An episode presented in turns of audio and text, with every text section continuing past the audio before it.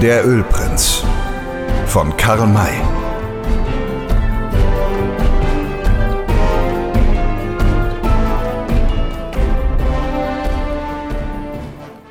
Unterdessen stand Poller, der entlassene Scout, von seinem Platz auf und tat, als wolle er nach seinem Pferd sehen. Er machte sich eine Weile bei dem Tier zu schaffen und verschwand dann hinter dem Haus, wo die beiden Brüder Butler nebeneinander im Gras lagen und sich höchst wichtige Dinge mitzuteilen hatten.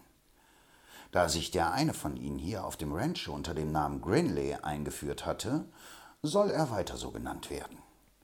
Die Gebrüder Butler hatten früher zusammen mit anderen gleichgesinnten Menschen an den Grenzen zwischen Kalifornien, Nevada und Arizona eine lange Reihe unerhörter Taten begangen, dass sich schließlich notgedrungenerweise eine Gesellschaft von Regulatoren gebildet hatte, um diesem Unwesen, gegen das sich das Gesetz als machtlos erwies, auf eigene Faust ein Ende zu machen. Dies war gelungen. Man hatte die meisten Mitglieder der Bande gelyncht. Nur wenige waren entkommen, unter ihnen gerade die beiden schlimmsten, die Butlers. Sie hatten sich, wie bereits erwähnt, getrennt.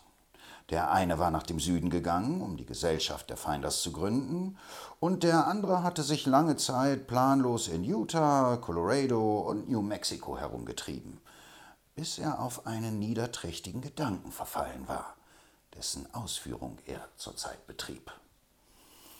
Als Grinley seinem Bruder das Hauptsächlichste darüber mitgeteilt hatte, warf dieser einen bewundernden Blick auf ihn und sagte Du warst stets der pfiffigere von uns beiden, und ich gestehe dir aufrichtig, dass mir auch dein jetziger Plan ungeheuer zusagt. Meinst du, dass dieser Bankier Duncan wirklich darauf hereinfallen wird? Ja, unbedingt. Er ist geradezu begeistert für das Unternehmen das mir mit einem Schlag wenigstens 100.000 Dollar einbringen wird. So viel setzt er daran, rief der andere aus. Still, nicht so laut. Wir haben zuweilen die Grashalme Ohren. Bedenke, dass er überzeugt ist, mit leichter Mühe und in kürzester Zeit Millionen verdienen zu können. Was sind da lumpige hunderttausend Dollar, womit ich mich ein für allemal abfinden lasse?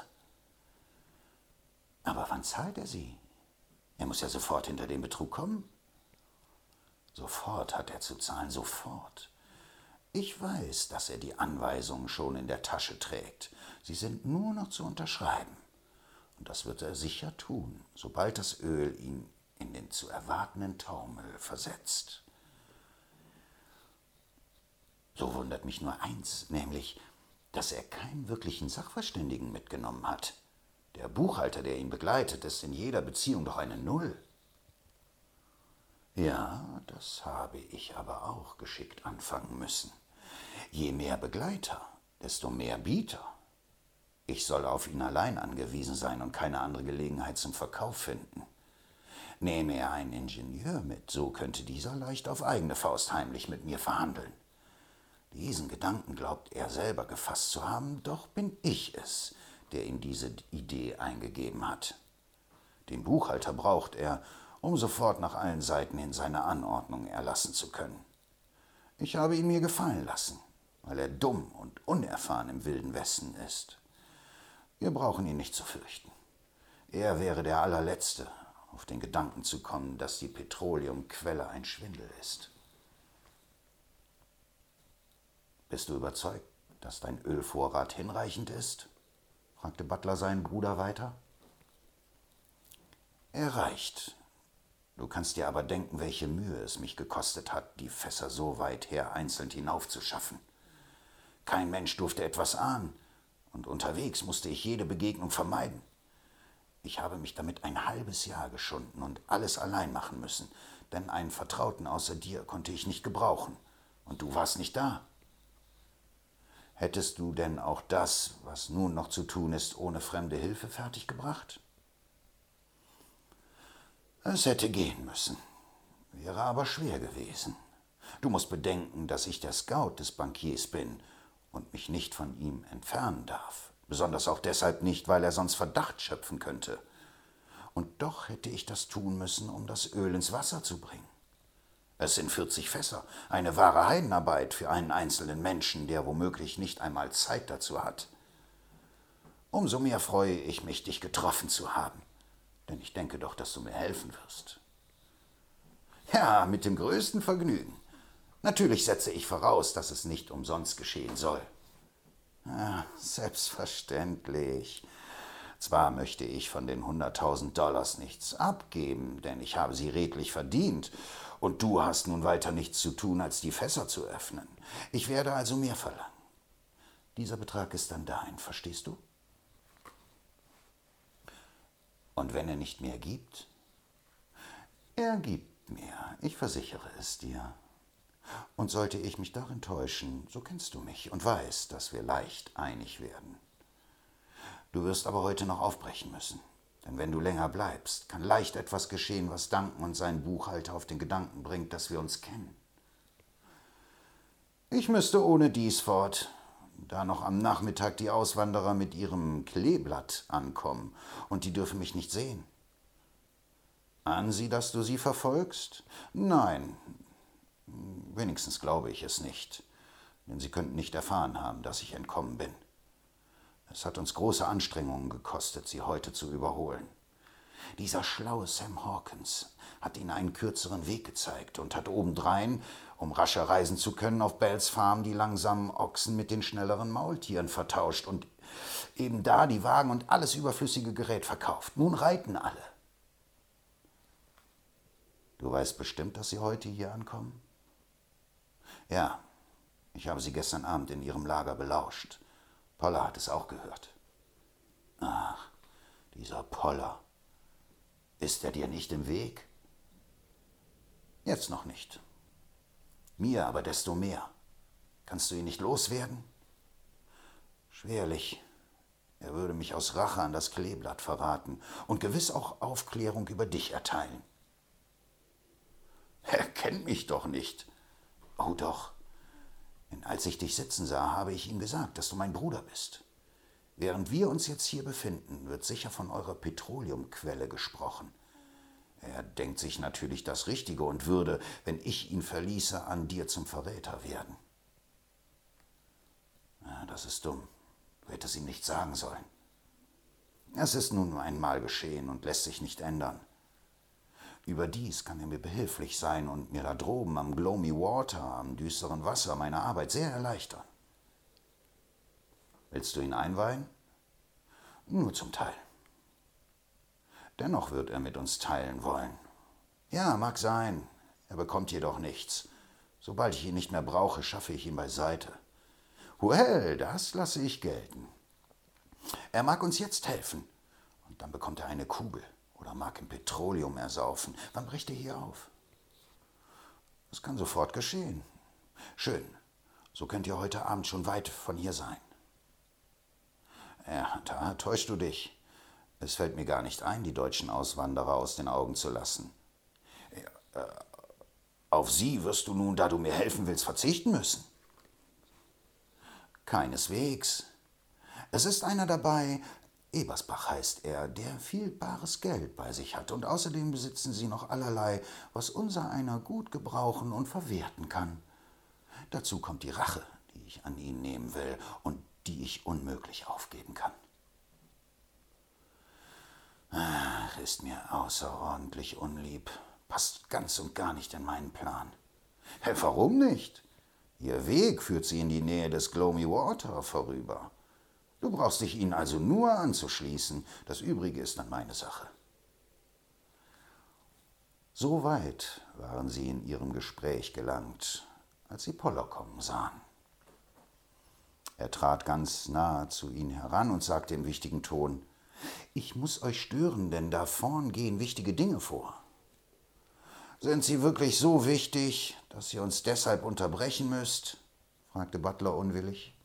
Ja, nämlich Old Shatterhand und Winnetou kommen hierher. Alle Wetter, fuhr Grinley auf. Was haben die hier zu suchen? Was geht es dich an, dass sie kommen? meinte Butler, jetzt wieder ruhig. Dir kann es ja ganz gleichgültig sein, wo sie stecken. Woher wisst ihr denn, Poller, dass sie kommen? Eben als ihr euch entfernt hattet, kamen zwei Fremde, die hier auf Winnetou und Old Shatterhand warten wollen. Jetzt sitzen sie da und kauderwelschen mit dem Buchhalter des Bankiers in deutscher Sprache. Woher wisst ihr denn, fragte Grinley, dass es ein Buchhalter mit seinem Bankier ist? Duncan hat es selbst gesagt. Das doch. Hat er vielleicht gar noch mehr von uns erzählt? Ihr meint von dem Petroleum? Ja, das hat er erzählt. Das ist fatal, außerordentlich fatal, rief Grinley aus, indem er eifrig aufsprang. Ich muss zu Ihnen, um weiteres zu verhüten. Ihr sagt, dass Sie Deutsch sprechen. Sind denn die Fremden Deutsche? Ja. Der eine wird Tante Droll und der andere äh, Hobble Frank genannt. Was ihr nicht sagt. Da gehören Sie ja zu der Gesellschaft, die da oben am Silbersee in kurzer Zeit so reich geworden ist. Ja, Sie sprachen davon. Diese beiden Kerls scheinen sehr viel Geld bei sich zu haben. Und was sagten Sie zu meiner Petroleumquelle? Sie glaubten nicht daran und haben den Bankier gewarnt. Sie hielten es für einen Schwindel. Donner und Bomben. Habe ich es nicht sofort gesagt, als ich hörte, dass Old Shatterhand und Winnetou kommen wollen? Sie sind noch nicht einmal da und schon beginnt der Teufel sein Spiel. Da können wir uns nur fest in den Sattel setzen. Was sagt der Bankier zu der Warnung? Er schien das Vertrauen nicht zu verlieren, aber sie rieten ihm, hier auf Winnetou und Old Shatterhand zu warten und sich bei ihnen zu erkundigen. Ah, das fehlte noch. Ging er vielleicht darauf ein? Das nicht, aber er ist sehr nachdenklich geworden. Ja, da muss ich zu ihm, um ihm die Grillen auszureden. Vorher aber muss ich mit euch schnell klar werden, denn ihr müsst fort. Also hört, was ich euch sage. Sie sprachen noch eine kleine Weile leise und hastig miteinander. Es schienen Versprechungen und Beteuerungen abgegeben zu werden, denn sie gaben einander mehrmals die Hände. Dann gingen Butler und Poller miteinander vors Haus, wo sie dem Ranchero erklärten, dass sie aufbrechen müssten. Sie wollten das, was sie verzehrt hatten, bezahlen, aber er nahm nichts, da sein Rancho kein Wirtshaus sei. Hierauf ritten sie fort, ohne dass jemand etwas über ihren Namen und Absichten erfahren hatte. Sie waren nicht einmal danach gefragt worden. Kurze Zeit darauf kam Grinley herbeigeschlendert. Er tat, als habe er sich nun ausgeruht und setzte sich wieder an seinen Platz, wobei er Frank und Droll höflich grüßte und ihnen ein möglichst offenes und ehrliches Gesicht zeigte, um ihr Vertrauen zu erwecken. Der Bankier konnte sich jedoch nicht halten, er machte seinem Herzen Luft. Master Grinley, hier sitzen zwei gute Bekannte von Winnetou und Old Shatterhand, nämlich Mr. Droll und Mr. Hobble Frank, die nicht an eure Petroleumquelle glauben wollen. Was sagt ihr dazu? Was ich dazu sage? antwortete der Gefragte gleichmütig. Ich sage, dass ich Ihnen das gar nicht übel nehme. In Sachen, wo es sich um so große Summen handelt, muss man vorsichtig sein. Ich habe ja selbst auch nicht eher daran geglaubt, als bis meine Ölproben von mehreren Sachverständigen untersucht worden waren. Wenn es den Herren Spaß macht, mögen sie mit uns reiten, um sich zu überzeugen, was für eine Menge Öl der Platz enthält. Sie wollen hier auf Winnetou und Old Shatterhand warten. Na, dagegen habe ich nichts. Aber da ich meine Quelle weder an Winnetou noch an Old Shatterhand verkaufen will, so bin nicht ich es, der auf diese beiden zu warten hat. Hm, aber wenn ich nun warten möchte, so fällt es mir nicht ein, euch zu hindern. Ich zwinge keinen Menschen, mit mir zu gehen. Wenn ich hinüber nach Frisco reite, finde ich Geldgeber genug, die sofort dabei sind und mich nicht unterwegs im Stich lassen. Wer mir nicht glaubt, der mag fortbleiben. Er goss ein volles Glas Brandy hinunter und ging dann zu seinem Pferd. Da habt ihr es, meinte der Bankier. Sein Verhalten muss euch vollständig überzeugen, dass er sich seiner Sache sicher ist. Das ist er allerdings, meinte die Tante Droll. Aber ob diese Sache gerecht oder ungerecht ist, wird sich erst später herausstellen. Ich habe ihn beleidigt, und er wird nicht hier warten. Es versteht sich ganz von selbst, dass ich ihn nicht allein fortlassen kann, sondern mit ihm gehen muss, denn ich mag auf das große Geschäft nicht verzichten. Ihr werdet doch wohl zugeben, dass euer Misstrauen noch gar nichts beweist. Ja, für euch wahrscheinlich nicht. Wir hielten es für unsere Pflicht, euch zur Vorsicht zu mahnen. Wir haben gesagt, dass da oben, wohin ihr wollt, kein Petroleum zu finden ist. Damit soll freilich nicht behauptet werden, dass euer Grinley unbedingt ein Betrüger ist, denn er kann sich ja selbst irren. Doch will ich euch freimütig gestehen, dass mir sein Gesicht nicht gefällt. Was mich betrifft, so würde ich es mir zehnmal überlegen, ehe ich ihm mein Vertrauen schenke. Ich danke euch für eure Aufrichtigkeit, bin aber nicht der Meinung, dass man einen Menschen nach seinem Gesicht verantwortlich machen kann, denn er hat es sich ja nicht selbst gegeben. Da irrt ihr euch, Sir. Allerdings, das Gesicht wird dem Kind von der Natur gegeben, dann aber durch die Erziehung und andere Eindrücke verändert, woran auch die Seele von innen heraus teilnimmt. Ich werde keinem Menschen trauen, der mich nicht aufrichtig und gerade ansehen kann, und das ist bei diesem Master Grinley der Fall. Ich will euch nur zur Vorsicht mahnen. Was das betrifft, Sir, so würde ich auch ohne diese Mahnung nicht leichtsinnig handeln. Ich bin Geschäftsmann und pflege scharf zu überlegen. Hier, wo es sich um hohe Summen dreht, werde ich mich hundertmal bedenken, ehe ich nur zehn Worte sage. Und überdies sind wir ja zwei gegen ein, denn Mr. Baumgarten ist treu und erprobt. Hm? Hm. Grinley kann da oben Helfershelfer haben, die auf euch warten. Auch müsst ihr bedenken, dass die Roten, durch deren Gebiet ihr kommt, gerade jetzt im Aufstand begriffen zu sein scheinen. Und selbst wenn das nicht wäre, so gewährt euch der Umstand, dass ihr zwei gegen einen seid, nicht die mindeste Sicherheit. Er schießt euch plötzlich nieder oder er nimmt euch im Schlaf fest, um euch Geld oder sonst etwas abzupressen. Darum habe ich euch vorgeschlagen, hier zu bleiben, bis Old Shatterhand und Winnetou kommen, auf deren Urteil ihr euch verlassen könntet. Duncan blickte eine ganze Weile nachdenklich und still vor sich nieder, dann aber sagte er, hm, Leider ist es mir nicht möglich, auf Sie zu warten. Wenn ich darauf bestehe, hier zu bleiben, reitet der Ölprinz sicher ohne mich fort. Davon bin ich auch überzeugt, und ich kenne auch den Grund. Er scheut die Begegnung mit Winnetou und Old Shatterhand. Jedenfalls habe ich meine Schuldigkeit getan, und ihr müsst nun selbst wissen, wofür ihr euch entscheidet. Ja, das ist schwer, sehr schwer, zumal diese Entscheidung so rasch getroffen werden muss. Ich habe bis zu dieser Stunde das vollste Vertrauen zu Grinley gehabt. Jetzt ist es beinahe erschüttert. Was, was soll ich tun? Verzichten? Die größte Dummheit, die es gäbe, wenn die Sache ehrlich wäre. Mr. Baumgarten, ihr steht mir hier am nächsten. Was ratet ihr mir? Der junge Deutsche war dem Gespräch mit Aufmerksamkeit gefolgt, ohne sich daran zu beteiligen. Jetzt, da er aufgefordert wurde zu sprechen, antwortete er die Sache ist so wichtig, dass ich keine Verantwortung auf mich nehmen kann. Aber was ich an eurer Stelle tun würde, Sir, das kann ich euch sagen.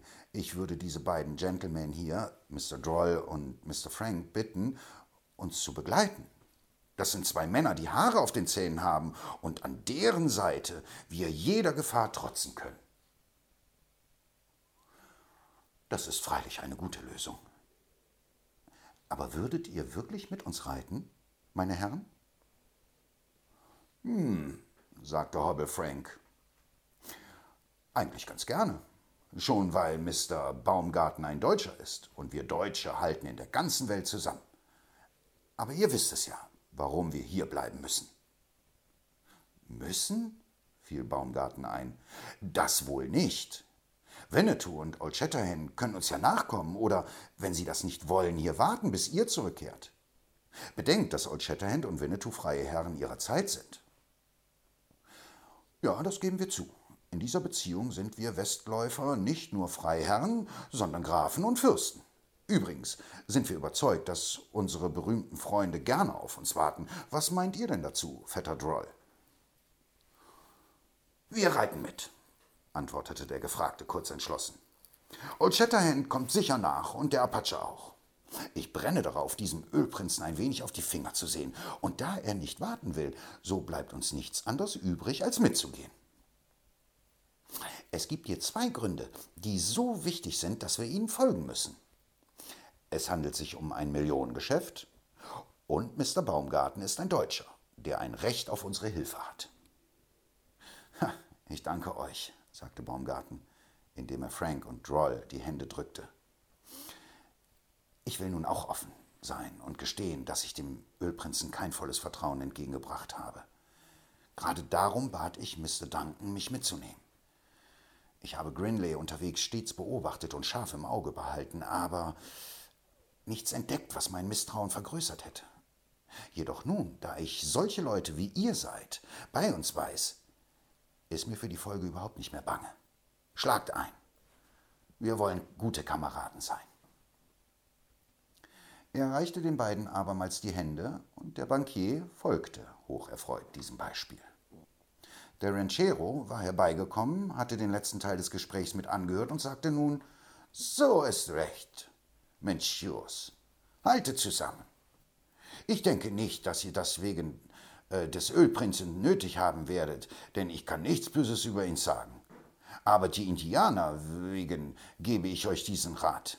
Die Nichoras und Nivayos haben ihre Kriegsbeile ausgegraben und selbst die Mokis, die sonst außerordentlich friedlich sind, soll heute nicht mehr zu trauen sein. Ihr werdet also nicht hierbleiben. Was soll ich Winnetou und O'Shatterhand sagen, wenn sie kommen? Dass sie auf uns warten sollen. Äh, oder noch weit besser, uns nach dem Chelly-Fluss sofort folgen sollen, antwortete Droll. Ich muss euch aber sehr bitten, dem Ölprinzen hier von nichts mitzuteilen. Ah, das verspreche ich euch. Es soll kein Wort erfahren wo er nur stecken mag. Ich will einmal nach ihm sehen. Vorne ging hinaus vor das Tor, wohin Grinley schon vorhingegangen war, und sah sich nach ihm um. Da erblickte er eine Gruppe von Reitern, die sich vom Süden her dem Ranchero näherte.